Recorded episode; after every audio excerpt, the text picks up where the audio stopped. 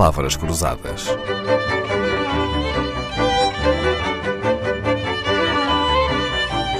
Porque quase tudo é uma questão de semântica. Eu bem tenho tentado durante toda a semana que o nosso convidado nos aponte alguns defeitos aos ingleses, mas ele não consegue. Primeiro, porque é gentil, depois, porque quem viveu 10 anos em Londres, hum, imagino que tenha muitos amigos ingleses a quem não queira desapontar. Eddie é de Guimarães, para onde regressou agora para se tornar empresário. Vai abrir um bar especializado em whisky no Porto, ele que em Inglaterra era consultor de bebidas espirituosas. Mas tens que reconhecer, Eddie, os ingleses acham-se um bocadinho superiores aos outros, ou estou enganada?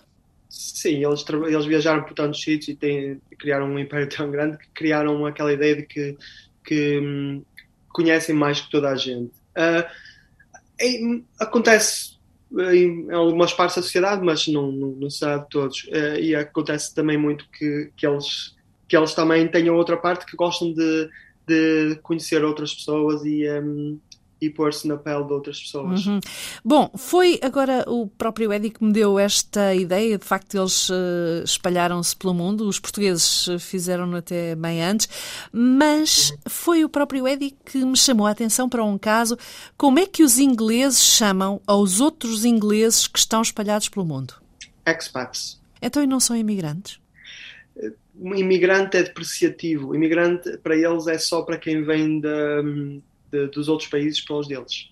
Expat em português seria expatriado, portanto, um inglês que imigre para os Estados Unidos ou para, ou para a França ou para Portugal, para os ingleses não é chamado de imigrante, é chamado de expatriado, é isso. Porquê é que achas que faz essa, essa distinção? É por causa desse preconceito social?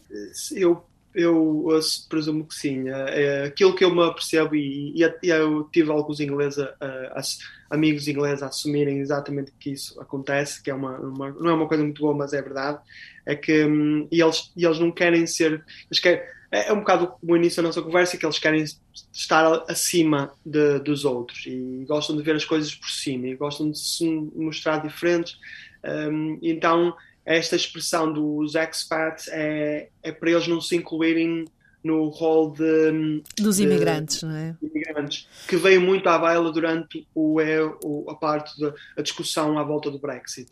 Com o foi, Brexit, e eles, e eles queriam os imigrantes fora do país deles uh, e a maioria das pessoas que votaram para os imigrantes serem expulsos do país deles foram os expats, que na verdade eram imigrantes noutros países. Uhum. Ou seja, um português em Londres é um imigrante, mas um norte-americano em Londres é um expat também? É, expat. expat. Ou seja, são expats não só os ingleses, mas todos aqueles dos países da Commonwealth, é isso? Canadá, Exato. Austrália, os canadianos, australianos, norte-americanos ou mesmo África do Sul, quando estão em Londres, também são considerados expats, é isso? É, sim, exceto, exceto uh, uh, uh, as Índias, que são é uma antiga. Uma antiga é uma antiga colónia inglesa, é verdade?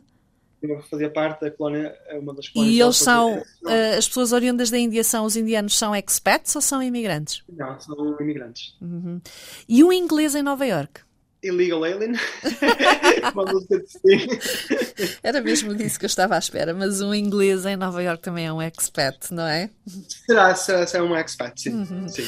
Eddie Eduardo Souza, de seu nome, amanhã vou pedir-lhe alguns segredos profissionais. Eddie é consultor de bebidas espirituosas, especialista em whisky. Palavras Cruzadas, um programa de Dalila Carvalho.